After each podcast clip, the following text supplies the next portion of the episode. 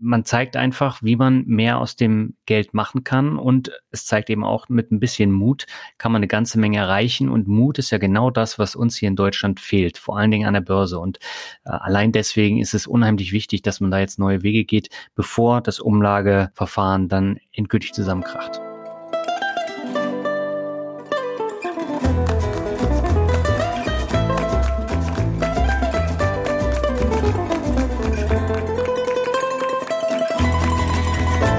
So, meine Lieben, hallo und herzlich willkommen zu einer weiteren Folge von El Dinero. Mit dabei, neben mir, Albert Warnecke, dem Finanzvisier, ist natürlich auch der Daniel, der Finanzrocker. Hallo nach Lübeck, Daniel. Moin, moin, Albert. Ich hoffe, dir geht's gut. Ja, wunderbar. Du, unser Thema heute klingt auf den ersten Blick ein bisschen dröge, aber ich denke, du wirst es uns schon attraktiv verpacken. Das hoffe ich, weil wir sprechen dieses Mal über Staats- und Stiftungsfonds. Und das hat den einfachen Hintergrund, weil das Thema Aktienrente hier in Deutschland gerade im Wahlkampf immer wieder ein Riesenthema war und äh, ob wir nicht auch so eine Schwedenrente einführen auf Aktienbasis. Aber da müssen wir natürlich erstmal gucken, wie legen die Schweden denn überhaupt an und machen es beispielsweise die Norweger genauso oder setzen die auf komplett andere Sachen? Und wie machen es beispielsweise Stiftungen wie die Universität Yale? Äh, die haben auch einen eigenen Fonds. Und wie unterscheidet sich die die Sachen und was sind positive Aspekte, was sind negative Aspekte. Darüber haben wir wieder mit Dr. Stefan Eck gesprochen und da kam eine ganze Menge an neuen Sachen, die ich dann auch mitnehmen konnte. Du auch? Ja, ja, auf jeden Fall. Wie gesagt, ich habe mir dann zum Schluss mein kerniges Fazit auch in Bezug auf was ist von sowas zu halten. Genau. Und damit geben wir dann ab an Stefan. Ja, hallo Daniel, hallo Albert. Finde ich toll, dass ich heute wieder bei euch sein darf zu El Dinero. Ja, heute haben wir uns ein Thema gemeinsam, würde ich sagen, ausgesucht. Thema Staats- und Stiftungsfonds. Das hat zugegeben einen leicht politischen Hintergrund. Ähm, kein Wunder, wir sind jetzt zwei Tage nach der Bundestagswahl. Ähm, das Thema ist so ein bisschen belegt mit Thema Rente natürlich. Die Rente im Wahlkampf war für mich ähm, zu kurz gekommen, so dass wir vielleicht heute da so einen kleinen Schlenker hinmachen, denn noch ist ja nicht sicher, wo es hingeht. Aber wir sind natürlich kein Polit-Podcast hier, sondern ein Finanzpodcast. Es soll um finanzielle Bildung gehen. Und deswegen geht es natürlich mir hier vor allem weiterhin darum, zu erfahren, wie kann ich denn als ähm, Privatanleger, als Kleinanleger von den Staats- und großen Stiftungsfonds lernen und hoffe, dass ihr mir da ein bisschen auf die Sprünge noch weiterhelfen könnt. Und natürlich das Thema Schwedenrente kursierte da immer wieder so ein bisschen. Meines Wissens war es die FDP, die das vor allem äh, protegiert hat und, und angesprochen hat, als erste jedenfalls. Andere Parteien sind da ein bisschen dazu aufgesprungen dann im Laufe des Wahlkampfes. Und ähm, mich würde dann schon mal, um das Thema zusammenfassend vorab hier ähm, zu skizzieren, interessieren, ja, was können wir denn als Privatanleger vielleicht von solchen Staats- und Stiftungsfonds wie aus Schweden, aber eben auch aus Norwegen, anderer großer Staatsfonds oder Stiftungsfonds Yale. Wissen vielleicht die wenigsten oder weniger, die Yale Universität hat eine eigene Stiftung mit einem sehr erfolgreichen ähm, Fonds. Und auch sowas würde mich interessieren, wie wir, wie wir aus diesen Konstrukten, die dort verfolgt werden, wir als Privatanleger auch lernen können. Ja, Stefan, erstmal moin moin auch von meiner Seite. Ist ein sehr spannendes Thema, über das wir heute sprechen werden. Wir können es natürlich jetzt nicht in äh, der Gesamtheit jetzt erörtern, weil da steckt einfach viel zu viel drin, aber wir wollen einfach mal so einen gewissen Überblick geben. Und ja, Albert, möchtest du beginnen oder soll ich mit Staats- und Stiftungsfonds loslegen? Nee, ich, ich würde gerne beginnen. Also ich würde auch erstmal schlicht ergreifend mit der Definition eben anfangen, was es überhaupt ist. Also was ich hier gefunden habe, ist eben Staatsfonds, ist eben ja, ganz plump, ein Staat exportiert mehr als er importiert. Es gibt also Überschüsse und diese Überschüsse werden halt auch von Staatsunternehmen erwirtschaftet, weil ich meine, äh, sonst könnte man sie ja nicht in den Staatsfonds sozusagen übernehmen. Und diese Überschüsse, die kommen dann in, in einen Staatsfonds und der äh, ist dann eben dafür da, also aus drei Gründen eben Sinn und Zweck der ganzen Geschichte, Schutz vor Inflation, durch Verhinderung einer stetig aufwertenden Währung. Das ist die sogenannte holländische Krankheit.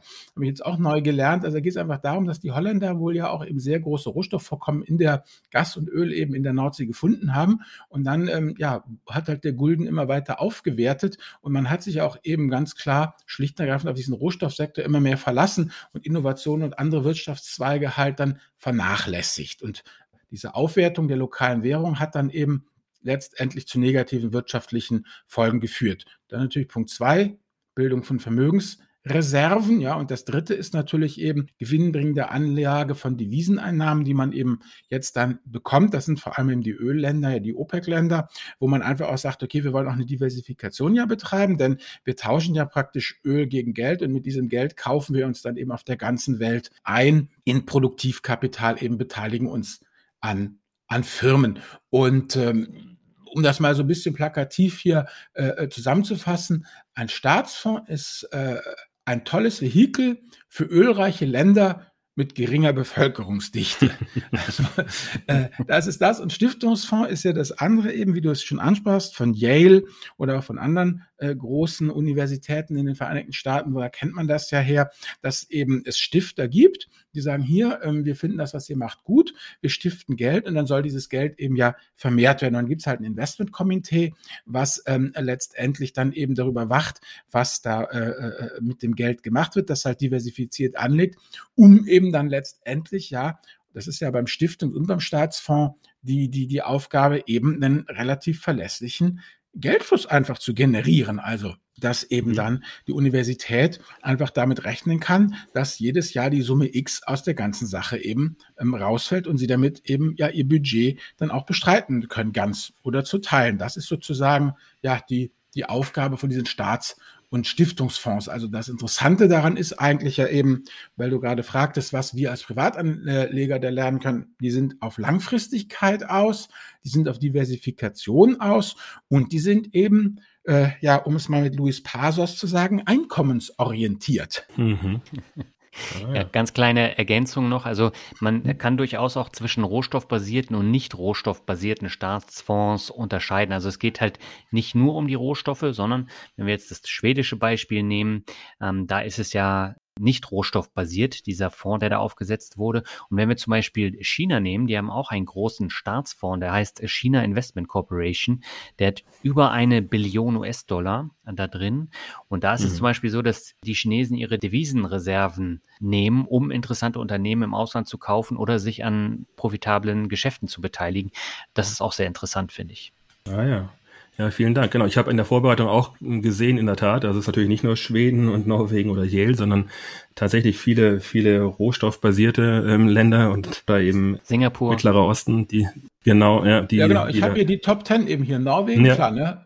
Also praktisch Vermögen in Milliarden US-Dollar. Die haben eben eins, ein, 1273 Milliarden US-Dollar. Ja. Das ist eine 1,2 Billionen, ne? Ja, Weil ich gerade nämlich immer entschlingern, weißt du, mit den amerikanischen Billions und den deutschen Billionen. Ja, ja. Also dann die von dir angesprochene CIC, diese China Investment Corporation, eine, eine Billion, dann abgeschlagen eine halbe Billion, also äh, 600 Milliarden US-Dollar, Abu Dhabi, dann Hongkong, dann Kuwait, dann Singapur mit zweien gleich, mit äh, GIC und Temasek, was immer das ist, Saudi-Arabien, dann nochmal China mit National Council for Social Security Fund und dann die Vereinigten Arabischen Emirate. Das sind so die, hm. die äh, Top Ten. Und wenn man das halt sieht, ich meine, Norwegen, die VAE, ähm, Kuwait, Saudi-Arabien, da sind ja schon, also die Ölleute sind schon ganz gut ähm, dabei. Ich meine, in Singapur, denke ich mal, die haben ja eigentlich nichts außer ihrer Intelligenz. Also die sind ja, haben ja null Rohstoffe und nichts. Denke, dass die das auch machen, um sich irgendwie abzusichern. Ja, Singapur ist ja vor allem auch sehr, sehr klein und auch sehr wohlhabend und das muss natürlich irgendwo hin, dieses Geld, was sie da auch äh, erwirtschaften. Ne? Mhm. Mhm. Ja, also dann sehen wir schon, es ist alles sehr erfolgreich, was da praktiziert wird, offensichtlich. Deswegen könnte es ja dann wirklich mal interessant sein, da in, in die Tiefe reinzugucken, wie das so funktioniert und warum das so erfolgreich ist. Deswegen, vielleicht gehen wir jetzt mal tatsächlich in, in die drei Fonds, die wir uns ausgesucht haben, Schweden, Norwegen und Yale mal ein bisschen ins Detail. Also so, wir haben es schon jetzt, oder ihr habt es schon angesprochen teilweise, wie sind die verwaltet, wie, was ist so die Entwicklung, wie ist die Asset Allocation und dergleichen. Also vielleicht gehen wir da mal durch und, und brechen das mal ein bisschen auf und bohren das mal ein bisschen auf. Ähm, also vielleicht angefangen eben mit der, mit der Verwaltung. Also wie sind die verwaltet? Wenn ja, ist ja offensichtlich kein ETF, sondern wie, wie gehen die vor? Ähm, wie ist die, wie ist die Verwaltung? Und vielleicht auch seit wann gibt's die und wie haben die sich seitdem, seitdem entwickelt? Und natürlich wichtig, was ist so die Asset Allocation davon? Was sind, was sind die Ziele? Albert, du hast schon ein bisschen angesprochen und ja. Und dann können wir mal so ein Pro und Contra ja mal so, so aus deren Sicht mal am Ende vielleicht dieses ersten Blocks mal durchgehen. Aber vielleicht mal mit der mhm. Verwaltung angefangen. Also wie, wie sind die denn die verwaltet? Ja, grundsätzlich sind die komplett unterschiedlich. Das muss man äh, dazu sagen. Also wenn wir uns jetzt mal Schweden anschauen, auf das System kommen wir ja gleich äh, nochmal zu sprechen. In Schweden ist es tatsächlich so, da gibt es einen staatlichen Aktienfonds, der nennt sich AP7 und der lief sehr, sehr gut in den letzten Jahren und der wird von einer Behörde verwaltet. Und äh, das ist eine Besonderheit, die du sonst nicht so wirklich findest. Also gemanagt wird das Ganze von der Behörde AP7 und das ist nicht nur ein Staatsfonds, sondern eigentlich sind es zwei und die werden beide miteinander gemischt. Also es gibt einmal einen Aktienfonds und einen Rentenfonds und die Fondsmanager, die investieren fast ausschließlich in schwedische Anleihen mit guter Bonität und ohne Währungsrisiko. Tatsächlich ist es aber so, dass der Aktienfonds das Rückgrat bildet und äh, dass 92,5 Prozent der Anlagegelder in diesem schwedischen AP7 in Aktienfonds liegen und der Rentner, der bezahlt keine gesonderte Management-Fee, keine Depotgebühr und keine Performancegebühr. Es gibt nur eine jährliche Pauschalgebühr in Höhe von 0,11 Prozent. Und das ist natürlich sehr, sehr günstig. Das ist ja, das fast schon. ja selbst Vanguard. Ja, wollte ich gerade sagen. Top fast Vanguard. Ähm, und es ist tatsächlich so, bis zum 55. Lebensjahr wird zu 100 Prozent in den Aktienfonds investiert in Schweden. Ab 60 geht es dann runter auf 83 Prozent, mit 65 dann auf 67 Prozent und mit 70 ist es tatsächlich so, dass man noch 50 Prozent von dieser Aktienrente in Aktien investiert. Und äh, das ist dann natürlich schon eine schöne Sache, weil auch dann profitiert man eigentlich noch von den Ereignissen an den Börsen. Mhm. Wobei ich habe da jetzt ähm, auch mal in der Vorbereitung auch gelesen, also wenn du sagst investiert, ähm, vielleicht kannst du das noch kurz erklären, das heißt natürlich nicht, dass die gesamte Rente wird in diesen AP7 gesteckt, Nein. sondern nicht ein Teil nur davon, ne? Genau, also wir haben ja jetzt noch nicht über das Rentensystem in Schweden genau, da kommen wir dann noch zu, äh, ja. gesprochen. Mhm. Ähm, vielleicht machen wir das dann ein bisschen später. Genau, okay, mhm. gut. Ach so, was, was vielleicht noch ganz wichtig ist, das ist ein Qualitätsmerkmal von diesem AP7, es wird passiv angelegt Mhm. Und das ist ein Unterschied auch zu den Norwegern. Und Anleger können aber generell immer zwischen dem AP7-Fonds und auch anderen Fondslösungen von den äh, gängigen Fondsanbietern auswählen. Mhm. Okay, ah ja. ja. Und der AP7-Fonds, der ist der größte Aktienfonds Europas. Er hat im letzten Jahr, im Oktober 2020, hatte die 60 Milliarden Euro Grenze erreicht. Ja, und das ist dann natürlich äh, schon äh, eine ne große Sache. Ne? Ja, wirklich. Okay, und im Vergleich dazu jetzt, wenn man ähm, Norwegen und, und Yale, die Verwaltung dort, ist die, ist die ähnlich oder? Bei Norwegen ist es tatsächlich so, das ist praktisch so ein, so ein globaler Pensionsfonds. Und da wird das Vermögen, was aus dem Öl praktisch erreicht wird, das wird dann umgeschichtet in diesen Staatsfonds.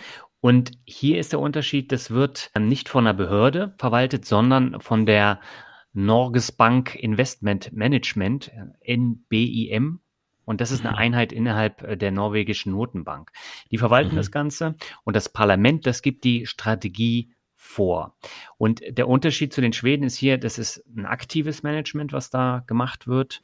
Und der Fonds, der besitzt tatsächlich von tausenden Unternehmen auf der ganzen Welt im Schnitt jeweils 1,1 Prozent der Anteile.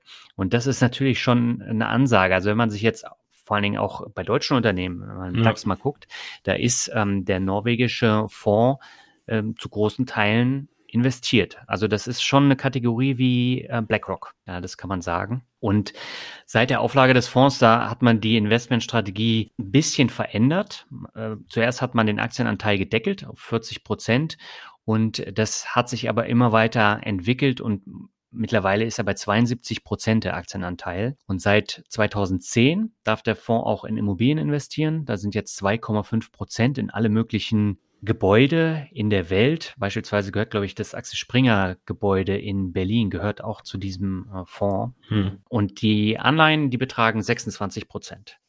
Okay, mhm. Ja, Wahnsinn. Ja, und was hier noch ganz wichtig ist, die Investitionen in diese einzelnen Unternehmen, die erfolgen nach strengen ethischen, sozialen und ökologischen Standards, also äh, nach den ESG-Prinzipien. Und das heißt, da sind dann so bestimmte Richtlinien vorgegeben vom Staat, ja. Äh, also beispielsweise Aktien, die zu mehr als 30 Prozent aus Kohleenergie stammen, die müssen seit 2015 verkauft werden und auch Firmen aus der Tabakindustrie, Hersteller von Massenvernichtungswaffen und Unternehmen, die gegen Menschenrechte verstoßen, die sind verboten in diesem Fonds. Und das ist dann eben auch nochmal eine Besonderheit. Das ist bei den Schweden eben nicht so, aber die haben ja auch keine aktive Aktienauswahl. Und äh, was vielleicht noch erwähnenswert ist, dieser norwegische Staatsfonds, der hat keine WKN-Nummer. Das heißt, ich kann ihn als Privatinvestor nicht kaufen, weil er nicht börsengelistet ist. Aber diese Strategie kann man eben auch als Privatanleger hm. relativ einfach nachbilden. Okay, da kommen wir vielleicht am Ende nochmal drauf. Genau, sehr interessant. Ja. Albert, und du wolltest vielleicht was zu Yale uns noch ähm, erzählen und uns aufklären? Ja, genau. Yale ist ja der legendäre David. Svensson, mhm.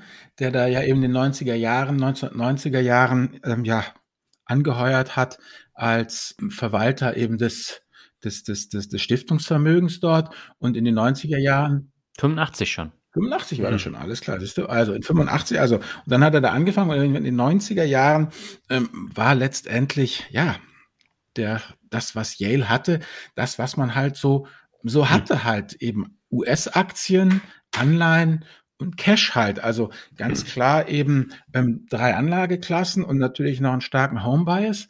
Und ähm, eigentlich, was man sagen muss, was das Verdienst eben von Svensson und seinem Team war, ist eben, dass sie in diese alternativen Assets gegangen sind, was also ja letztlich nichts weiter ist als eben Hedgefonds und eben illiquide Assets, weil sie halt einfach gesagt haben, dass man dafür halt auch noch eine Prämie bekommt, halt diese äh, Nicht-Liquiditätsprämie eben, wenn das Geld halt einfach ähm, fest drin ist. Und damit haben sie dann halt letztendlich ihre großartigen ähm, Erfolge gemacht. Und momentan halt hier für das äh, Fiskaljahr 21 sieht's halt aktuell bei Yale so aus. Absolute Return 23,5 Prozent das sind eben diese, diese Hedgefonds, dann eben 23,5% Venture Capital. Ich meine, Venture Capital ist ja sowieso auch eine langfristige Geschichte. Dann Leveraged Buyouts, das sind eben auch diese alternativen Geschichten, wo es halt darum geht, eben Firmen aufkaufen, diese ganzen Geschichten. Dann Foreign Equity, also praktisch Fremdwährung, ja, 11,75 Prozent. Dann haben sie noch knapp 10 Prozent eben Immobilien, wobei Real Estate heißt bei denen jetzt nicht unbedingt eine schicke Wohnimmobilie in Berlin, sondern eben, die haben dann ganz ganze Ländereien, Wälder und Forste. Ähm, ja gut, dann Anleihen und Cash noch sieben Prozent. Natural Resources, das sind diese ganzen Geschichten halt Gas und Öl und Rohstoffe. Und äh, dann eben noch US, ja, US-Dollar eben entweder Equity halt Kurzläufer oder Cash 2,25 äh, Prozent. Also wie man sieht, es ist eine ganz, ganz andere Aufteilung und, und Swenson war ja auch berühmt dafür, eben ähm, dass er sich sehr konzentriert auf dieses Thema eben mit den alternativen Investments hat und da halt hervorragende Kontakte hat und ähm, da man diese Managementgespräche hatte und das letztendlich, äh, ja, wie soll ich sagen, auch zu seinem Erfolg geführt hat und es wurde ja auch ähm, vielfach ähm, kopiert. Also Yale ist praktisch, wenn man so mal äh, äh die Spanne aufzieht, sicherlich von den drei Fonds auf der auf der aktivsten Seite und eben was ähm, eben bei Yale auch wahnsinnig wichtig ist, ist, dass die eben wirklich in viele verschiedene Assetklassen investieren und eben nicht bloß in Aktien, Anleihen und dann eben noch einen Cash-Anteil haben. Hm, ja, du sp sprichst aber jetzt im, im, in der Vergangenheitsform von Svensson, er ist gestorben dieses Jahr, ne? Also jetzt gibt's einen, gibt's einen Nachfolger.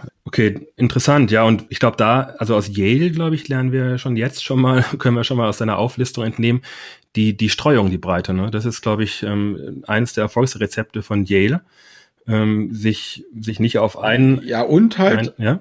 Und dass sie halt in diese, diese ganzen illiquiden Sachen halt auch reingegangen genau. sind. Und dass sie halt eben auch dieses, ähm, und dann natürlich eben aktiv. Ich meine, das ist halt da ein Team, was ja. 24 Stunden am Tag, sieben Tage die Woche nichts weiter macht, als sich durch solche Sachen zu pflügen. Und man hat natürlich, muss man sagen, dann, ähm, wenn es heißt, wir pitchen jetzt in Yale, ja, dass die praktisch bei uns investieren, dann bist du natürlich auch sicher, dass du da die Besten der Besten am Start hast und dass du halt einfach, wie soll ich sagen, unser eins muss ja rumsuchen, äh, bis man jemand findet, der gnädigerweise einem die Peanuts abnimmt, während bei Yale, den haben sie ja die Bude eingerannt sozusagen. Die hatten eher das umgekehrte Problem, äh, dass sie eben Leute abwehren mussten, aber letztendlich sieben mussten die natürlich auch ganz enorm. Und ja, letztendlich ist es ja auch, muss man sagen, auch eine sehr, sehr hohe Verantwortung, weil ich meine, wenn du halt einen, ich weiß jetzt nicht, wie hoch der Anteil ist, aber nicht unwesentlichen Anteil des ähm, jährlichen Universitäts Budgets zur Verfügung stellst, dann kannst du dir auf der einen Seite, ich meine, das klingt immer so cool, ähm, wir haben äh,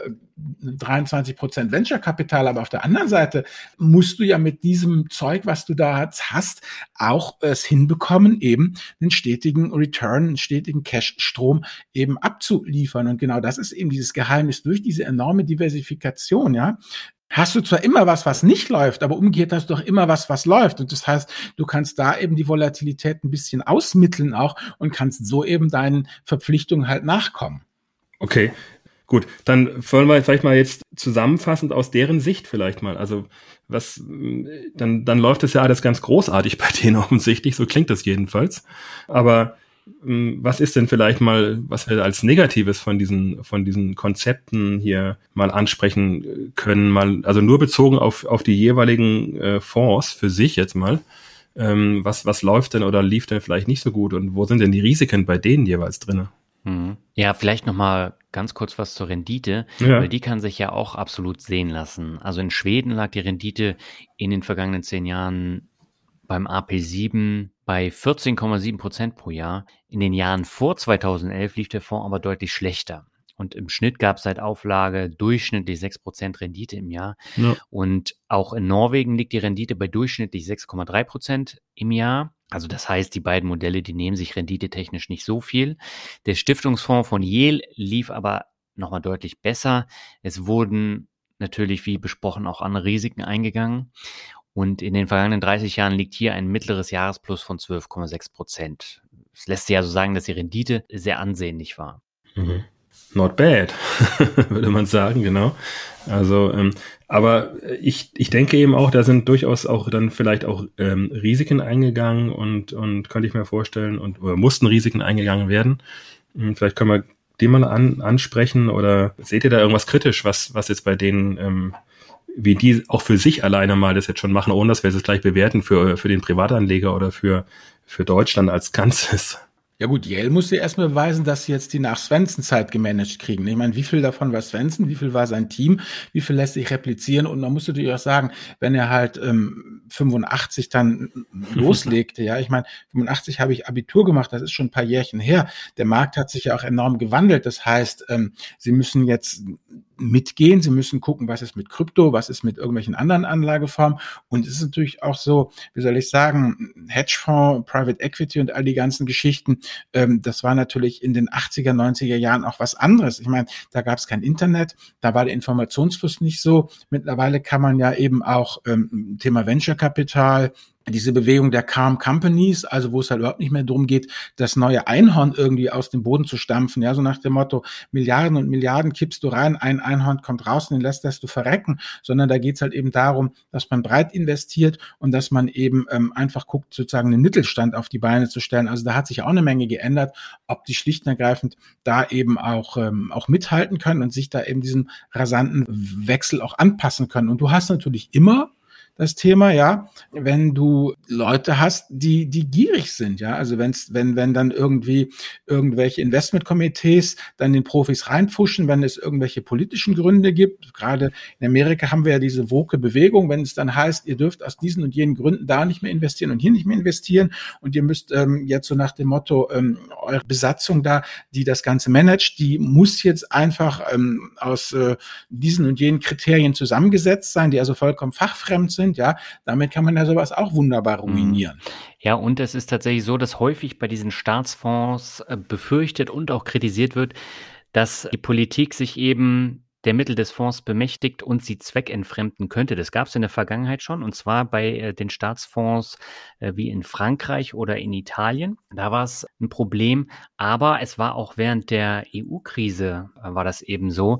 Irland beispielsweise 2007 hat die Regierung in Dublin einen Pensionsfonds aufgelegt, der jährlich mit Milliarden von Euro gefüttert wurde, mhm. einfach um auch Reserven für die Rente aufzubauen. Dann kam die Finanzkrise und dann im Nachgang, wir wissen es ja alle, da ja. wurden Irlands Banken gerettet. Mhm, und äh, mhm. dafür hat man eben diesen Fonds angezapft und hat dann okay. äh, mehrere Milliarden rausgenommen. Und in, in Spanien war es ähnlich.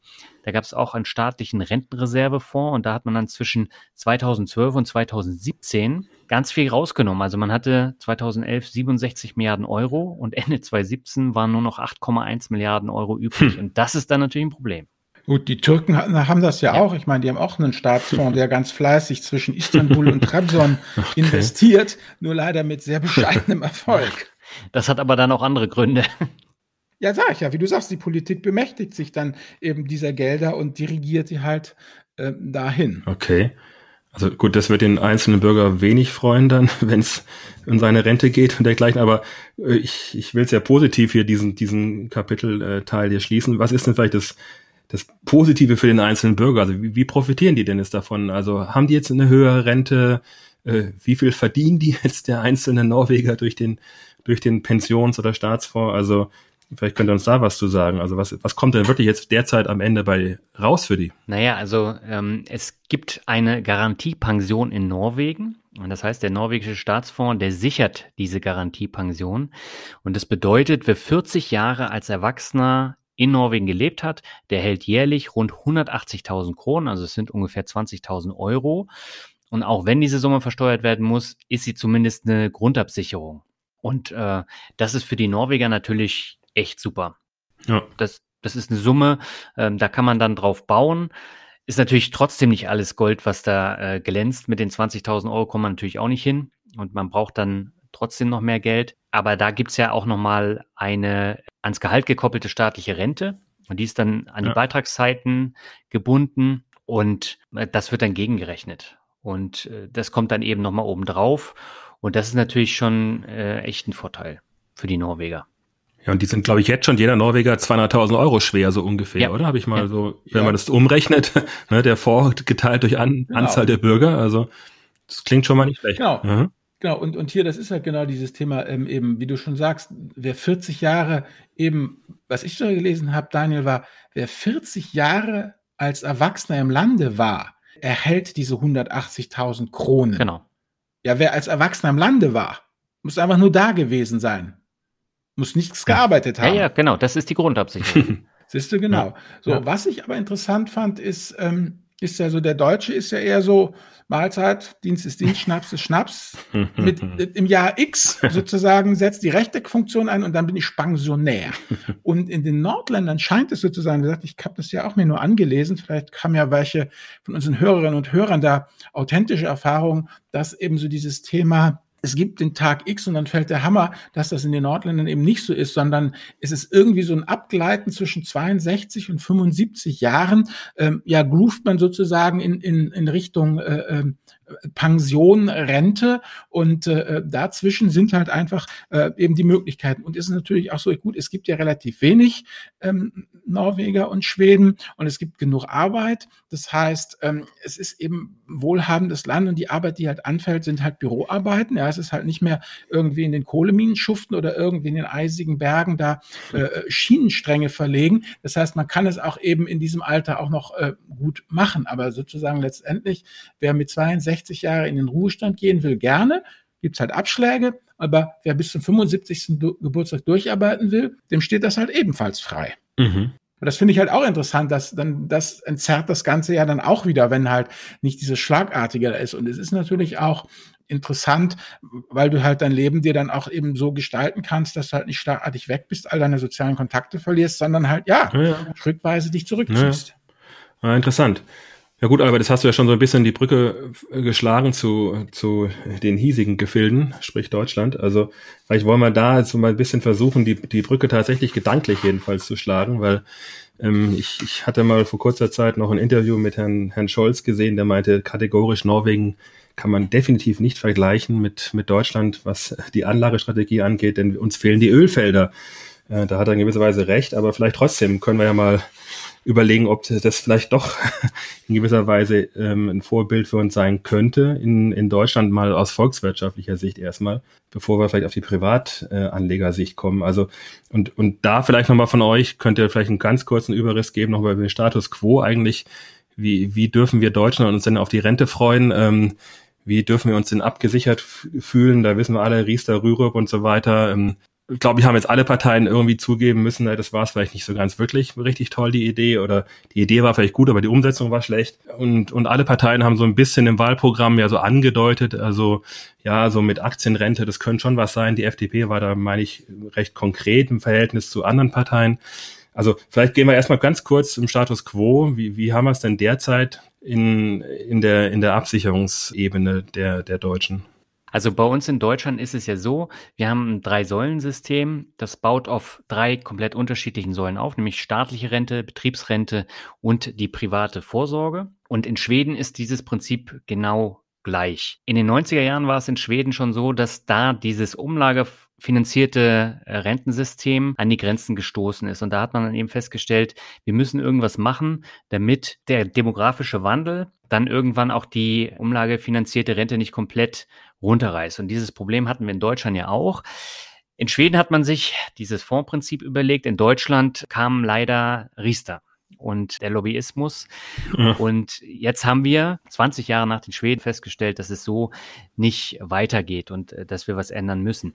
Jetzt haben die Schweden natürlich einen Vorteil gehabt. Die haben Anfang des neuen Jahrtausends haben sie dann diesen AP7-Fonds aufgelegt und hatten da aber tatsächlich damit zu kämpfen, dass die ersten zehn Jahre des Jahrtausends voll mit Krisen war. Das heißt, äh, da ist äh, die Aktienrente da auch nicht wirklich vorangekommen. Mhm. Das darf man eben auch nicht vergessen. Ja. Die richtig guten Zeiten, die kamen jetzt eben erst nach der Finanzkrise. Aber in Schweden hat man gesagt, 16 Prozent des Bruttoeinkommens zahlen die Schweden nach demselben Prinzip wie in Deutschland an die gesetzliche Rennkasse. Und darüber hinaus sind sie verpflichtet, weitere 2,5 Prozent ihrer Einkünfte am Kapitalmarkt in Fonds zu investieren. Und das darf jeder Rentenversicherte selbst bestimmen. Also da kann man dann eben zwischen dem AP7-Fonds und anderen Fondslösungen wählen. Aber die meisten äh, Schweden, die entscheiden sich gegen eine privatwirtschaftliche Lösung und gehen dann in diesen AP7-Fonds. Und in Deutschland haben wir jetzt eben gemerkt, ähm, Riester hat nicht funktioniert. Da haben in erster Linie die Versicherer und Anbieter profitiert, aber nicht tatsächlich die Arbeitnehmer beziehungsweise die künftigen äh, Rentner, die davon leben wollen. Und das heißt, es muss was Neues her. Und dieses System, was in Schweden da ist, das eignet sich vom Prinzip her sehr gut, weil man es übertragen kann. Es gibt da natürlich viele Fallstricke, da können wir gleich vielleicht auch nochmal drüber sprechen.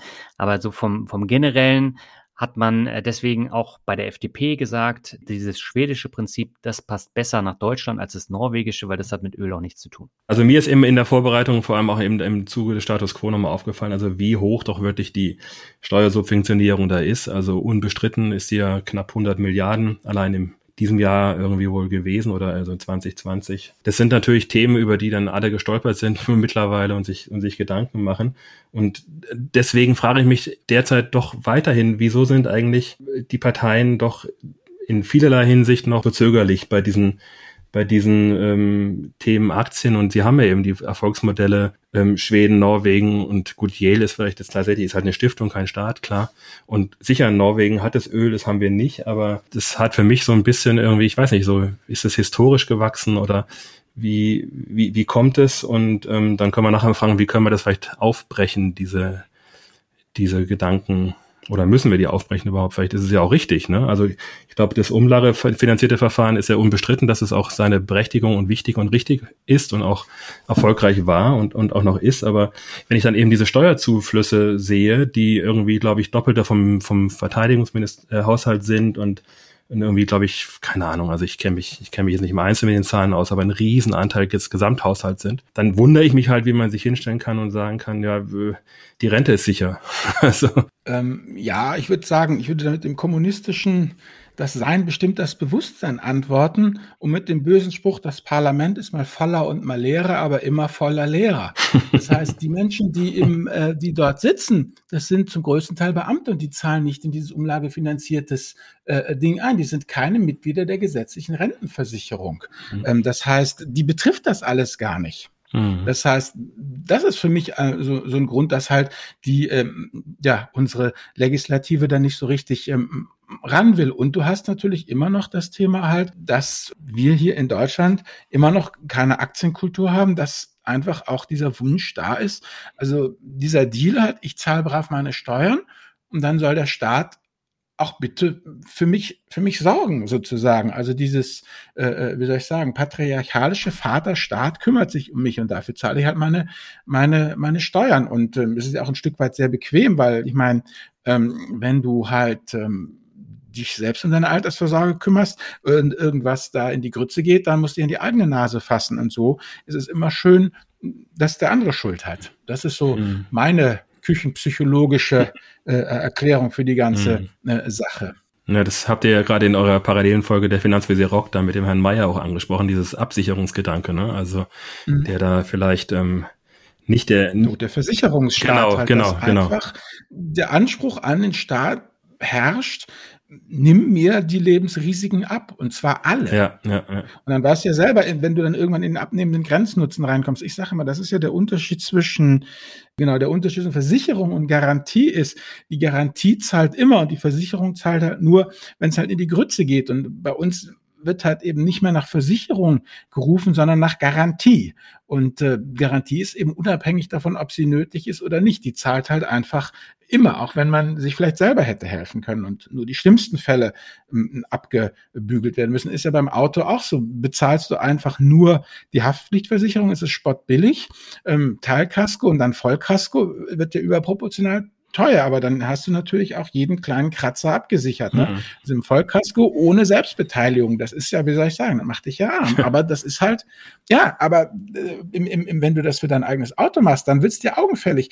Aber wenn es halt um den ganzen Staat geht, wenn das halt verschwimmt, wer wo, wie, wann, was an wen bezahlt, da ist dann auf einmal eben Vollkasko ohne Selbstbeteiligung angesagt. Mhm bei vielen, nicht bei allen, wie gesagt. Ja. Also ähm, wir haben ja jetzt ähm, gerade hier auch in den Medien, in den Kommentarspalten viel Empörtes zu lesen, warum die jungen Leute äh, sich dann erdreisten, gar FDP zu wählen. Ja, also ich kann natürlich auch verstehen, dass, dass ähm, viele Leute ähm, sich mit dem Thema Aktien einfach nicht auseinandersetzen können, nicht, nicht den Zugang haben und so. Also das bitte nicht falsch verstehen. Ne? Also ich finde es, finde es tatsächlich natürlich auch von der Politik weiterhin schwierig, wieso da immer dann so ein Vorab ein Riegel gezogen wird dass der, der einzelne Bürger dann auch vielleicht entscheidet zu sagen, dass damit befasse ich mich gar nicht. Ja? Also das ist, das ist ja so eine der Probleme, die ich, die ich sehe und da will ich beileibe keinem, keinem einen Vorwurf machen, sondern ich, ich, ich frage mich halt aber trotzdem, ist es dann nicht an der, an der Sache des Staates, da dann ein bisschen das Heft in die Hand zu nehmen, weil die haben es ja, also die Politiker haben es jetzt offensichtlich doch gemerkt,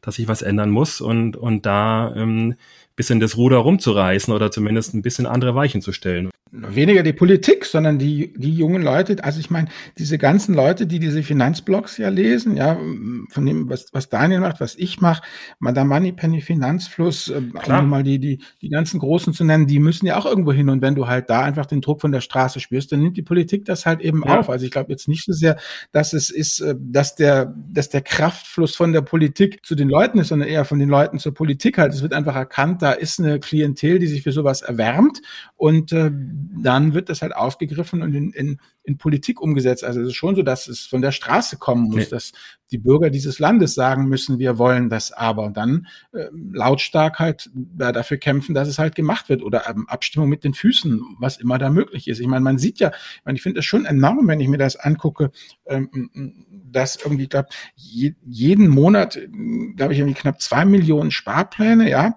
zu je 180 Euro ähm, abgewickelt werden. Ich meine, das musst du dir mal überlegen. Mhm. Das sind richtige fette Summen, die da jeden Monat ähm, an die Börse gehen. Also es ist äh, schon durchaus signifikante Kohle, die da von A nach B wandert. Ist ja unbestritten, dass ihr da einen ganz tollen Einfluss habt und so. Aber, aber ich, ich denke trotzdem, es gibt eben einen, ähm, Menschen, die, die eben euch noch nicht kennen und auch wahrscheinlich euch nie kennenlernen werden. Ja, aber es entwickelt sich ja was, Stefan. Das ist ja das Interessante. Ja. Äh, Natascha von Madame Moneypenny war letzte Woche bei RTL bei Jan Hofer. Ähm, sie war auch im ja. Podcast von, von Christian Lindner. Und so wächst das Ganze natürlich. Und, das ist auch super, ähm, ja. Albert, mhm. du warst ja auch in der ARD da beim, beim Börsenfernsehen zusammen mit Finanzfluss und ich glaube ja. der Claudia Müller, ne? Also das sind so die Anfänge, genau. wie es immer weiter wird und wie man dann eben die, die große Öffentlichkeit dann auch erreicht. Genau, das glaube ich auch. Das hat ein, auf jeden Fall einen großen Einfluss, dass sich da jetzt ein, ein Ändern in den politischen Gedanken einstellt. Aber ähm, gut, dann, dann jetzt haben wir das festgestellt, also es tut sich was immerhin in den politischen Köpfen, aber was ist denn jetzt wirklich aus eurer Sicht? Was, was spricht denn jetzt vielleicht wirklich dafür, dass sich da was ändert? Habt ihr ja schon ein bisschen durchklingen lassen oder sehr stark durchklingen lassen, aber es gibt auch Punkte, die tatsächlich noch dagegen sprechen. Also gibt viele kritische, kritische Stimmen, die, obwohl sie grundsätzlich für Aktien, Zusatzbausteine sind, das hinterfragen und wie ich finde, auch durchaus berechtigte Fragen zumindest stellen, die, die wir vielleicht mal kurz durchgehen können. Also ähm, ich meine, was dafür spricht, haben wir, glaube ich, jetzt schon schon äh, diskutiert und kam kam schon ziemlich klar an. Ja, also so wie es derzeit ist, ist es ist es aus Sicht aller Parteien schwierig. Ich weiß nicht, vielleicht wollen wir mal kurz, aber trotzdem so ein paar Kritikpunkte mal kurz anreißen. Ich glaube, der größte Kritikpunkt, den es auch schon im Vorfeld äh, zu diesem FDP-Papier äh, gab, ist einfach die Tatsache, dass es sehr lange dauert, bis das umgesetzt werden kann. Mhm. Also das wird jetzt Übergangsregelung geben, wenn eine Aktienrente äh, kommt und das dauert bis mindestens 2030, wenn nicht länger. Und das heißt jetzt für die tatsächliche Herausforderung, dass die Babyboomer-Generation, die jetzt in Rente geht, da ähm, funktioniert es einfach noch nicht. Also da gibt es keine entlastenden Effekte und das muss halt jedem bewusst sein. Also alle Leute, die jetzt so im mittleren Alter sind, so wie wir, würde ich jetzt mal sagen, Nee, wie du nicht, ich, Mitte 50er. Ja, du bist ja, du bist ja, schon ein bisschen ja, älter. 66. Okay, ich bin, ich bin in Mitte. 66, ich 64. Bin in Mitte. Das ist so genau die, nee, meine Generation ist das, die, die geburtenstarken Jahrgänge. Aber wir haben ja noch zehn Jahre. Ich bin jetzt 55, 65 sind zehn Jahre äh, sozusagen müssen oder sollen wir noch, womöglich sogar bis 67, dann sind es sogar noch zwölf Jahre. Aber die geburtenstärkste Jahrgang war ja 64, die sind jetzt 57. Das heißt, die haben noch eine Dekade, haben die noch. Ja, und äh, es gab äh, zu diesem Papier von FDP gab es eine begleitende Studie von der Ruhr-Universität in Bochum. Und da hat man errechnet, dass Neurentner im Jahr 2030 nur 48 Euro monatlich aus dem Fonds bekommen würden. Also von 48 Euro kannst du dir jetzt nicht so viel leisten. Und das volle Konzept entfaltet diese Aktienrente dann erst im Jahr 2060. Also da sind wir drei alle schon lange in Rente. Und äh, hm. da muss man dann tatsächlich dann auch äh, fast 40 Jahre in den Fonds eingezahlt haben, um tatsächlich dann auch die volle Wirkung dann mitnehmen zu können. Mhm. Ja gut, das ist ja dieselbe Pest, die wir auch als Privat haben. Ich meine, weißt du, wenn die Leute dann mit Mitte 50 zu uns kommen und sagen, ja, sie wollen jetzt noch schnell mit ETF irgendwie die Rente pimpen, dann sagen wir auch, ja, Kumpel, das ist ein bisschen zu spät. Deshalb ja immer dieses Gepredige, Freunde, fangt irgendwie als Mit-30er an. Ja, was heißt zu spät? Ich meine, du kannst ja höheres Risiko gehen und dann auch höhere Raten sparen. Die Kohle hast du in dem Alter ja. Das Problem ja. ist nur, was ist, wenn ein Crash kommt oder wenn so zehn bescheidene genau. Jahre kommen wie, wie Anfang ja. der 2000er. Eben. Also ja. das denke ich nämlich auch, die Politiker, also ich meine, die sind natürlich irgendwo auf Sicherheit in ihren Wahlergebnissen ausgelegt und kann man ja vielleicht auch nicht nur verübeln, aber es ist einfach so. Und wenn es dann fünf Jahre lang crasht, ich meine, dann heißt hängt sie, ja, wenn äh, wenn dann die Kurse äh, fünf Jahre lang nach unten gehen, was ja mal passieren kann oder nicht nicht hochgehen mehr und ein großer Verlust eingetreten ist. Also das ist nur meine Befürchtung, ja. dass diese politische Kalkül da irgendwo noch einfach die Überhand hat in Deutschland und, und die, die Politiker davon abhält, einfach sich diesen Schritt zu trauen. Das, das befürchte ich so ein bisschen. Ja, natürlich. Mein Spruch ist doch immer, an der Börse wirst du für den Kontrollverlust ja. bezahlt. Man, kannst du dir vorstellen, dass Söder und Kontrollverlust, euer genau. Magus und Kontrollverlust? Genau. ja, ja. Ja, also da, da muss noch viel die, die Werbetrommel, glaube ich, gerührt werden, bis das ähm, wirklich in dem Aber ist doch bei den Modell Deutschen generell so. Ja. Also die, die können mit Ungewissheit und Kontrollverlust nicht umgehen und deswegen hat das Thema Börse hier äh, eine nicht so tolle Vergangenheit. Wobei es wird ja besser, also wie, wie ihr auch ja. festgestellt habt, also die, die Jüngeren vor allem, was ja toll ist, ähm, interessieren sich immer mehr für Börse und, und investieren auch tatsächlich mehr und, und sind da irgendwo risikoaffiner vielleicht, ähm, was sie auch wirklich sein können durch die lange Lebenszeit, die sie noch haben. Deswegen, also habt ihr denn aber mal so einen Ausblick irgendwie ähm, für, für Deutschland, beziehungsweise habt, ich meine, eine Empfehlung, glaube ich, ist es äh, anmaßend zu sagen, was, wie soll die Rente sich ändern, aber was ist denn, habt ihr so eine Meinung dazu oder wie, wie könntet ihr euch vorstellen, wie es, wie es weitergehen soll und wie meint ihr, wird es weitergehen jetzt so die nächsten zwei, drei Jahre? Ich weiß, die Glaskugel wollen wir alle wieder nicht bemühen, aber, aber vielleicht wagt ihr es ja mal doch einen kleinen Blick. Also ich glaube, die nächsten zwei, drei Jahre sind jetzt nicht so entscheidend, sondern entscheidend ja. ist tatsächlich das, was auf den Weg gebracht wird. Und das ist ja auch der Hauptgrund, warum FDP und Grüne von Erstwählern am häufigsten gewählt wurden, weil sich einfach etwas ändern muss. Auf der einen Seite bei der Klimapolitik, dass der Klimawandel eingedämmt werden kann, auf der anderen Seite eben auch beim Thema Altersvorsorge, Rente. Und ich glaube, so das Thema Aktienrente, das sollte auf jeden Fall kommen, weil es ein wichtiges Prinzip ist, was in 20, 30, 40 Jahren dafür sorgt, dass dieses Umlageverfahren einfach so ein bisschen aufgefangen wird. Ähm, weil ansonsten gehen da die prozentualen Auszahlungen immer weiter runter und dann hat man am Ende gar nichts mehr davon, es sei denn, man legt halt komplett selbst vor. Aber das kann ja auch nicht das Ziel sein, sondern es sollte ja nach dem Drei-Säulen-Modell dann tatsächlich ähm, auch gut funktionieren und äh, abgefedert werden.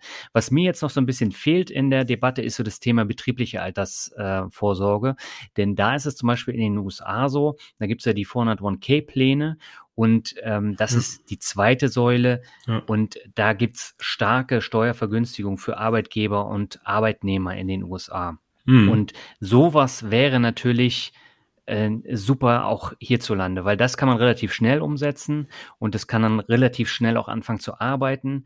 Und das wäre aus meiner Sicht äh, sehr, sehr wichtig, dass man dann zumindest die erste und die zweite Säule dann nochmal angeht und für die dritte sind wir eh, eh selber ähm, zuständig. Da müssen wir privat vorsorgen. Aber das wäre eine Möglichkeit, die schneller funktioniert als die Aktienrente. Aber erklär mal ganz kurz, Daniel, noch für die Hörerinnen und Hörer, 101k ähm, hat vielleicht noch nicht jeder gehört. Kannst du das in drei Sätzen nochmal zusammenfassen vielleicht? Naja, das sind ähm, Pläne, äh, das ist eine Kombination zwischen einer privaten und einer betrieblichen Altersvorsorge. Das heißt, Arbeitnehmer können dort einen Teil des Gehaltes in einem sogenannten 401k-Depot anlegen und das ist dann tatsächlich steuerfrei, wenn man es bis zur Rente dann immer weiter bespart. Mhm. Und das wird halt äh, stark gefördert von den USA. Also da hast du ja sonst keine vernünftige Rente, aber ähm, deswegen ist es ja sinnvoll, dass man da dann eben solche Möglichkeiten hat. Hm. Und Albert, willst du in die Glaskugel gucken oder? ja, also gut, ich, ich fand das ja wirklich spannend, unser Thema, und habe mich da jetzt das erste Mal auch so ein bisschen deutlicher mehr mit beschäftigt. Und im Rahmen sozusagen meiner Recherchen bin ich eigentlich dazu gekommen, dass ich strikt gegen Staatsfonds bin. Und zwar aus drei Gründen. Zum einen da, wo ein dicker Geldberg rumliegt, dann wird er auch missbraucht weil die Politiker sind in diesem klassischen Gefangenendilemma, da ist Geld da. Und wenn ich das nicht als Wahlversprechen und das Volk bringe, dann macht es der Konkurrent, also mach's lieber ich. Zum anderen sind es einfach auch Pfründe für verdiente Parteigänger. So wie ich uns Deutsche einfach einschätze, muss das ja alles super gerecht sein, wenn es dann an die Verteilung geht. Also brauche ich erstmal äh, ein großes Komitee an Leuten, die ich da installiere, äh, mit hervorragender Besoldung, die auch darauf achten, dass es bis auf den letzten Cent ja gerecht zugeht. Also habe ich Pfründe für verdiente Parteigänger. Ich meine, guckt euch doch mal den Armin an, den könnte man sich doch sehr gut vorstellen in sowas, äh, dass er da rumwichtelt. Und das Dritte ist halt, es müssen dann auch gesellschaftlich relevante Gruppen bestimmt in einem Aufsichtsrat sitzen. Und dann geht's halt zu, wie beim Rundfunkrat, ja, wo eben Gewerkschaften, Frauenverbände, die Regenbogenverbände, Kirchen, Fraktionen drin sind, dann hast du dann einen Haufen Vögel sitzen, die keine Ahnung vom Geschäft mhm. haben, aber alle mitreden wollen und letztendlich dann mit meinem Geld ihr Gewissen beruhigen. Deshalb äh, möchte ich eigentlich keinen Staatsfonds haben. Was ich möchte, ist eben genau das, was Daniel angesprochen hat, nämlich dezentralisiert. Gerne so eine Mischung aus äh, eben ähm, dem schwedischen Modell. Das heißt, jeder muss 2,5 Prozent oder irgendwas in einen Fonds packen und dann gibt es einen vernünftigen Default-Fonds, der dann vom Finanzsystem ausgewählt wurde, der nämlich ganz simpel und ganz schlank ist, ohne irgendwelchen Schnickschnack und Kokolores, super billig ist und da geht die Kohle dann eben rein und dann ist fertig. Wer will, kann sich auch selber was zusammentun, aber ich würde das so machen wie bei der Organspende. Weißt du, wenn der Default ist keine Organspende, spendet keine Organe. Wenn der Default ist Organe spenden, dann kriegst du Organe und so würde ich es halt auch machen. Der Default ist halt einfach ein simpler Fonds, der gut performt. Ich glaube, so machen das Schweden ja auch. Deshalb sind ja alle in diesem, diesem siebener Teilchen drin. Und ähm, dann kann man das schlicht und ergreifend so machen, wenn du halt als Angestellter eben irgendwo anfängst, dann musst du eh zur Personalabteilung, die melden dich ja sowieso an und dann können die, die nämlich auch gleich fragen, sie dich, haben sie ein Depot? Wenn du keins hast, dann gibt's halt einfach ein Tool bei der HR, da geht das dann digitalisiert alles durch, weil ich meine, die Bank muss ja dann auch nicht mehr abfragen, äh, ähm, sozusagen deine Identität und du musst auch nicht mehr das Thema Geldwäsche machen, weil es sind halt zweieinhalb Prozent von deinem Gehalt, ja. Also mit anderen Worten kann man das auch relativ automatisiert dann durchziehen und dann hast du halt automatisch da deinen Pool und da kommt dann die ganze Kohle rein und die wird dann dann massiv ähm, steuerlich begünstigt und dann kommt da irgendwie ein Siegel drauf, dass du nicht vor, was weiß ich, 55, 60, 65, das kann man dann diskutieren, daran darfst. Und dann ist das nämlich alles dezentral. Die Leute sind trotzdem alle breit mit einer gewissen Summe im Aktienmarkt drin. Sie müssen sich, wie wir es ja angesprochen haben, wer keine Lust hat, muss sich nicht drum kümmern, ist aber einfach äh, breit diversifiziert dabei. Und es gibt aber nichts, womit irgendein Politiker Wahlgeschenke machen kann. Und das wäre eigentlich meine persönlich favorisierte Lösung. Ja, eine ganz kurze Anmerkung. Und zwar, man muss in Deutschland darauf achten, dass die Finanzlobby da kein Bein reinbekommt und dass da irgendwelche teuren Versicherungslösungen oder Fonds da reinkommen. Weil die Befürchtung habe ich tatsächlich. Ja, natürlich. Also ich das sagst dir, dann kommt das, das Default ist dann irgendein so Garantieschlons. Ja, ja. Das hier also das, das müssen auch Aktienfonds sein und auch nicht diese defensiven Rentenfonds, weil die bringen auch nichts mehr. Nein, nein, Pure Play Aktienfonds, weil ich meine, du hast ja noch die staatliche Rente, du hast ja deinen Stabilitätsanker schon. Das muss reines äh, ACWI oder All World oder, oder also einfach ein World, also einfach stumpf 26 Schwellen und 23 Industrieländer, Kostenquote 0,2 Prozent oder wenn es sogar geht 0,1 Prozent. Ich meine, das geht ja dann, geht ja dann um Milliarden da. Da wird man ja vielleicht irgendwie noch einen, Deal machen können mit BlackRock oder Vanguard, ähm, dass man dann nochmal die Kosten halbiert und dann auf jeden Fall, nee, nee, bloß nicht irgendeinen, äh, wie soll ich sagen, Garantieversicherungsmantelquatsch, äh, wo dann gesagt wird, es wird auch noch steuerlich begünstigt oder so, der ganze Quatsch. Steuerlich begünstigt wird einfach schlicht und ergreifend ähm, das Sparen äh, in diesen Töpfen halt und dann ist gut. Ja, mhm. also bei den Schweden, das habe ich ja eingangs gesagt, da kostet das 0,11 Prozent und die haben ja tatsächlich dann auch Verhandlungen mit den großen Anbietern wie BlackRock und Co. Äh, gehabt und äh, darauf baut baut ja dieser Staatsfonds, dieser AP7. Und in Norwegen ist er sogar noch günstiger. Ja, aber das soll dann auch nach eurer Sicht obligatorisch und verpflichtend sein. Also ich, ich soll dann als Rentner oder als, als künftiger Rentner soll ich verpflichtet sein, eben einen gewissen Teil da, da einzubezahlen. Das habe ich richtig verstanden, ne? Und zwar, wenn du unabhängig von deinem Status, so wie du Kohle verdienst, mhm. ja, bist du ja. da drin. Nichts mehr mit, oh, ich bin selbstständig, ich muss ja, ja nicht, oh, ich bin der berufsständigen Versicherung, ich muss nicht, oh, ich bin Beamter, ich muss nicht, sondern ja. jeder Punkt, also jeder sozusagen, also jeder steuerpflichtige Mensch, ja, egal wo die Kohle herkommt, auf die er Steuern zahlt, muss in das Ding rein. Und zwar eben nicht zu 100 Prozent, sondern eben zu zwei, zweieinhalb Prozent einfach nochmal als Booster und wenn es nur in Anführungsstrichen zwei, zweieinhalb Prozent sind und ein Großteil immer nach Umlage finanziert ist, dann ist es ja aber auch nicht so kritisch, wenn mal maue Jahre mhm. kommen. Also dann doch so Schweden-Rentenmodell ist dann schon auch so in die Richtung, ne, was ihr beide.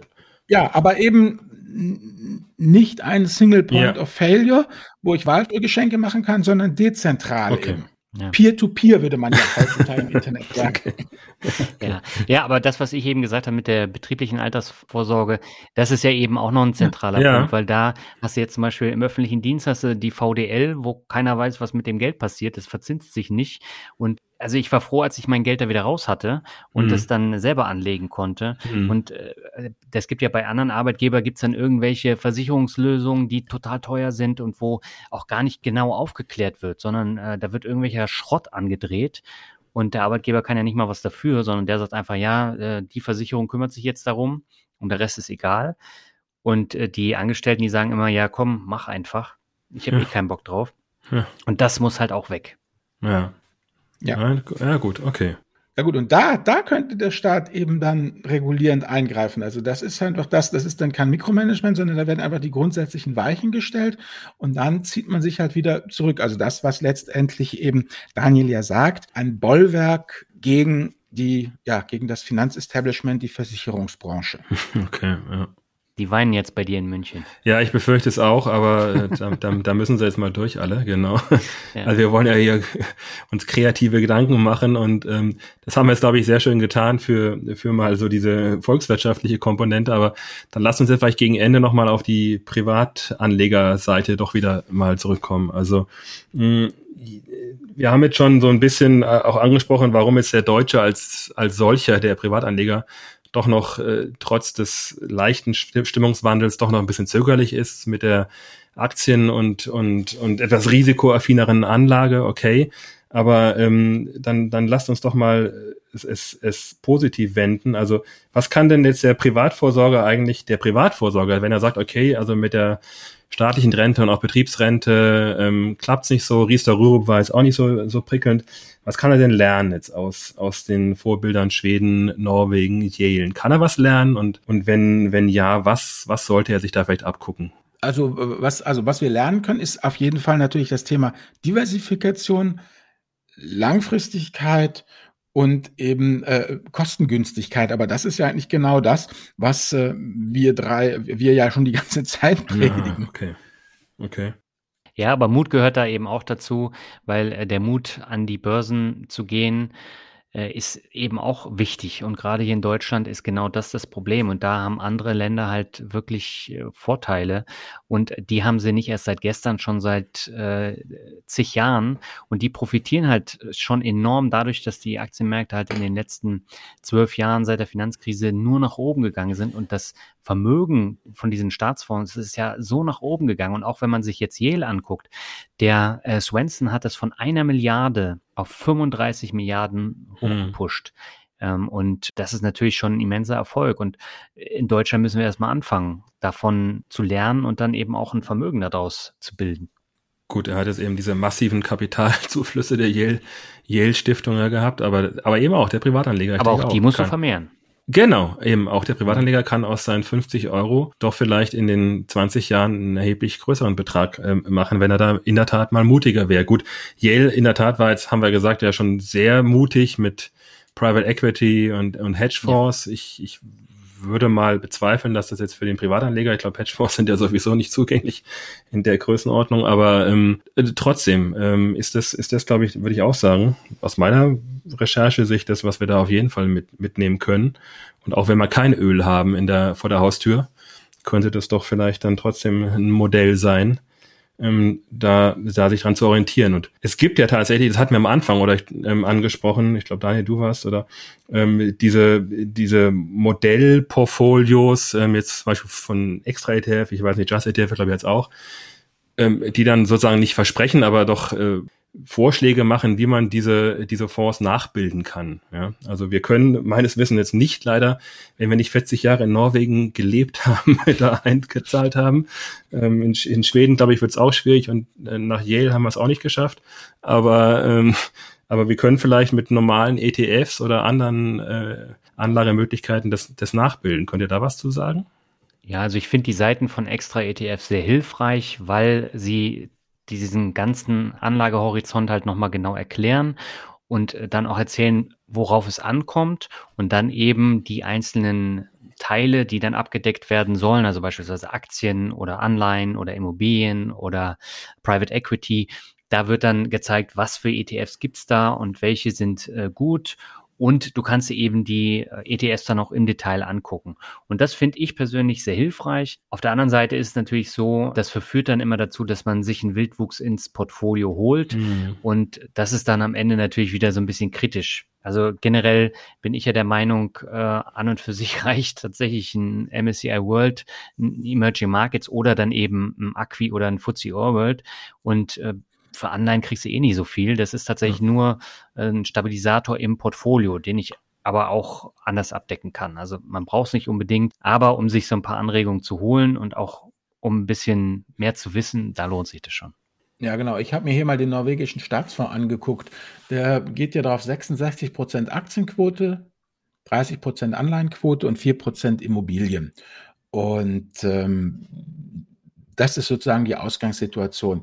Ähm, was ich da erstmal machen würde als Privatanleger, wäre die vier Prozent Immobilien rauswerfen, ja, weil die bewegen die Nadel ja sowieso nicht, ob du dann noch für vier Prozent irgendwelche Immobilien-ETFs drin hast, ja. Und umgekehrt bedeutet es ja auch, ähm, wenn du sagst, ich habe ähm, ich will nur 50 Euro Sparplanrate für meine 4% haben. Ja, also wenn, wenn praktisch 50 Euro Sparplanrate 4% bedeutet, müsst du trotzdem 1250 Euro monatlich in das ganze Konstrukt eben äh, reinstecken. Ähm, und das ist halt einfach nichts. Also ich würde schlicht und ergreifend 70-30 gehen, Aktien- und Anleihenquote. Was ähm, extra ETF dann macht, ist, die sagen auf der einen Seite, man kann die Aktienquote eben, wie es ja Daniel auch vorgeschlagen hat und wie ich es auch richtig finde, mit dem ACWI oder den FTSE All World erschlagen. Ähm, da bist du halt kostenmäßig mit 0,22 bis 0,4 Prozent dabei. Und dann machen sie die Anleihenquote halt mit ähm, zwei ETFs, einem globalen ähm, Staatsanleihenfonds und einem globalen Firmenfonds, also aber alles Investment äh, äh, Grade, 0,2 Prozent Kosten, das geht alles soweit klar. Ähm, allerdings, was sie dann machen, ist, dann kommen sie auf einmal mit einem 8 ETF-Depot ja. in die Ecke, weil ähm, dann hast du praktisch, sollst du 66 Prozent oder 70 Prozent auf fünf ETFs umsetzen, dann bist du bei 13 Prozent pro ETF, ja, und dann bist du wieder am Rumjonglieren wie der Weltmeister. Das taugt nix. Also meine persönliche Meinung ist, ja, man kann den norwegischen Staatsfonds mit zwei oder drei ETFs selbst nachbauen. Dann kann man das auch mit einer vernünftigen äh, Sparplanrate, die im Rahmen des Möglichen für viele Leute eben liegt. Es hat halt nicht jeder über 1000 Euro monatlich über die gespart werden können. Dann kannst du das auch vernünftig eben ähm, hinkriegen mit 200, 300 Euro eben Sparplanrate. Das finde ich, finde ich gut.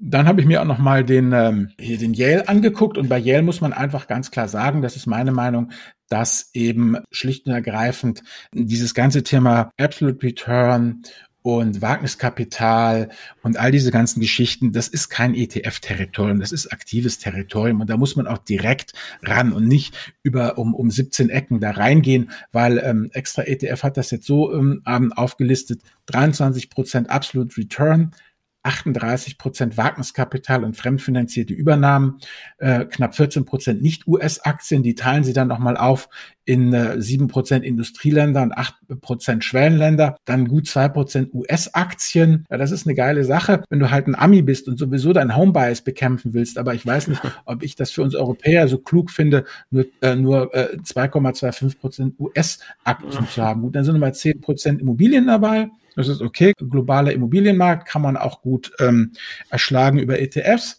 Dann haben wir sieben Prozent eben Anleihen, kurzlaufend auf US. Und da frage ich mich jetzt natürlich, ob im Rahmen dieser Strategie dieses kurzlaufend auf US, das ist halt Yale ja. und ähm, das ist halt Yales Heimatwährung, ja. Und ich meine, du musst mal sehen, die US ist natürlich privilegiert dahingehend. Meine Heimatwährung als US-Amerikaner ist doch gleichzeitig die die Weltwährung. Das fällt bei denen halt zusammen, aber bei uns ja. eben nicht. So, also da gehe ich dann auf, auf Währungsrisiko oder ähm, gehe ich dann wieder auf Euro? Na gut. Und dann muss man halt einfach mal sehen, fünfeinhalb Prozent Rohstoffe, ja. Yale macht da Direktinvestments in Öl, Gas, Wald und Landwirtschaft. Aber hier ist es ein ETF-Engagement, ja. Und das ist schlicht und ergreifend eine Sektorwette, weil du kaufst da schlicht und ergreifend ähm, Firmen, die halt im, im Bereich ähm, Rohstoffexploration tätig sind, mit einer Kostenquote von über 0,5 Prozent.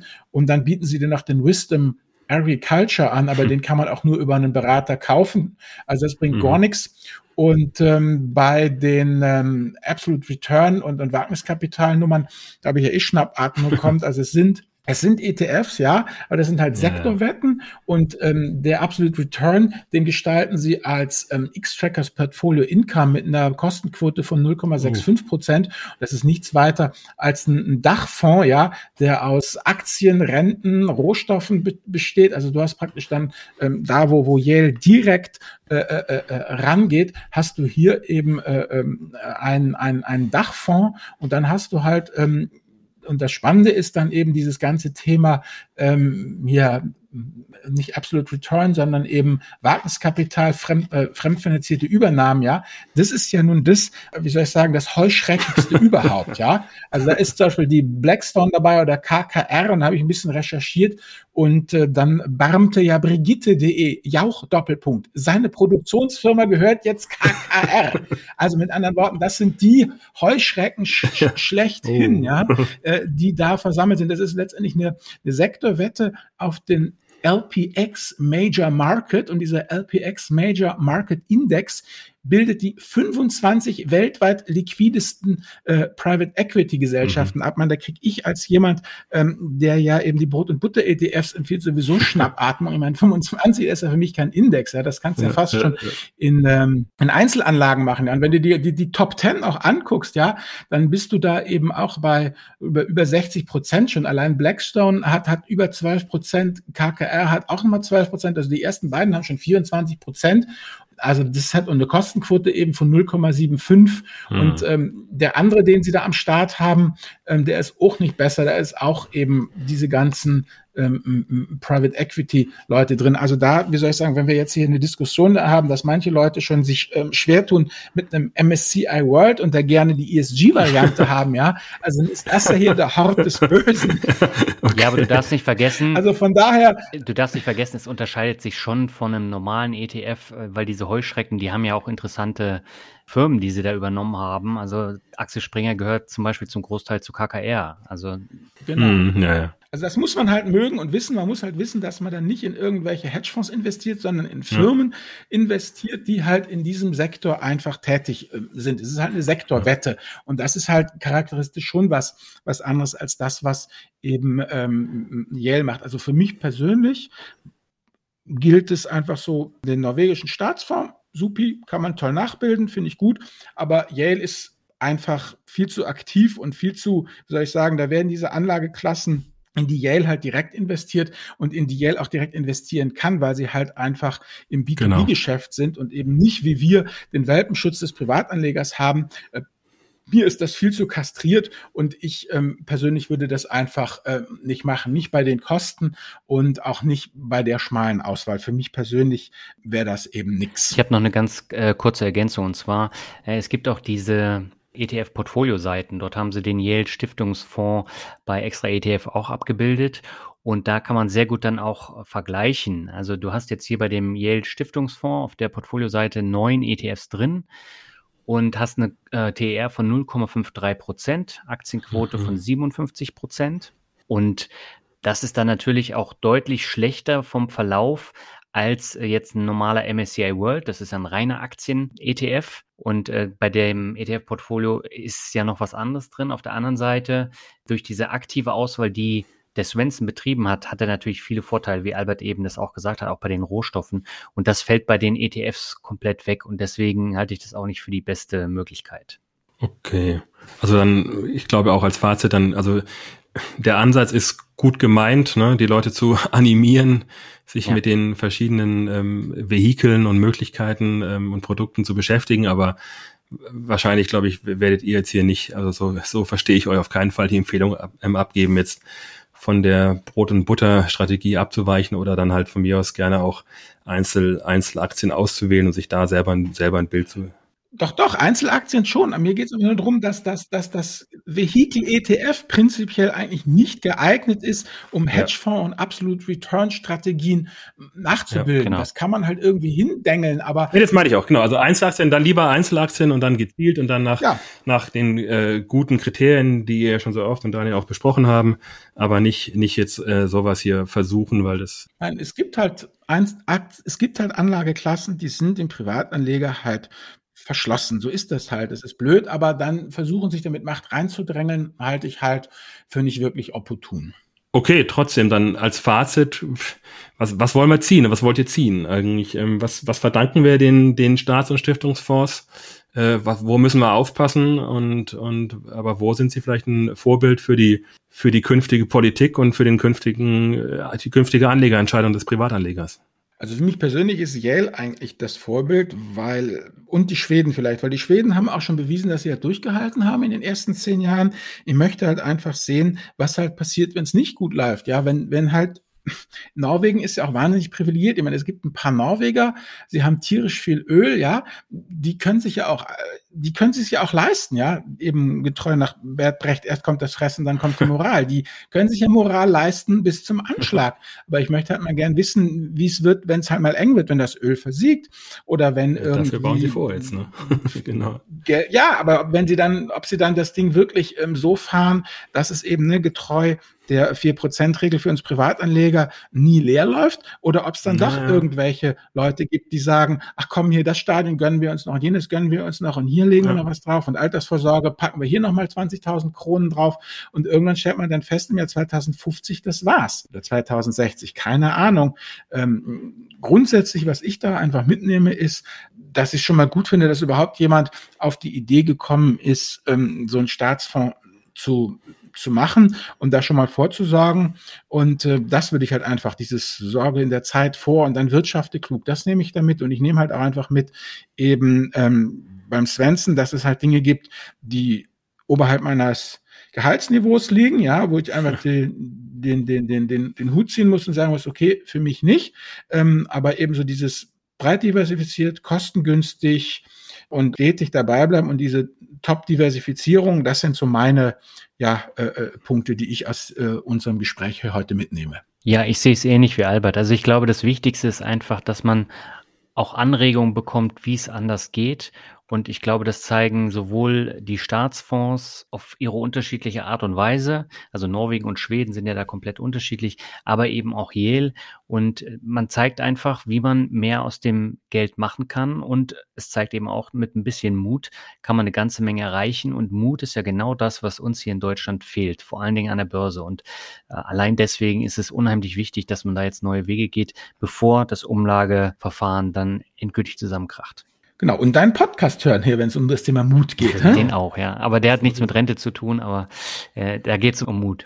Hm? Sehr schön. Ja, Mensch, dann vielen Dank euch beiden. War, fand ich sehr spannend und sehr, sehr aufschlussreich und, und eure Meinung zu, zu hören hat mir, hat mir viel weitergeholfen jetzt, glaube ich, nochmal.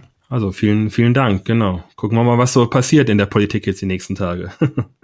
Ja, genau. Ja, wie gesagt, danke, dass du dir auch hier die Mühe gemacht hast, weil das wäre ein Thema, auf das ich selber gar nicht so gekommen wäre.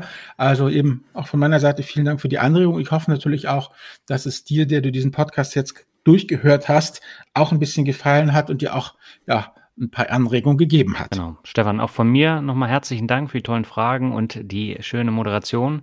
Und äh, damit würde ich sagen, sind wir am Ende angekommen und wir hören uns in einem Monat wieder bei El Dinero. Bis dahin, ciao. Super, tschüss, ciao. Ciao.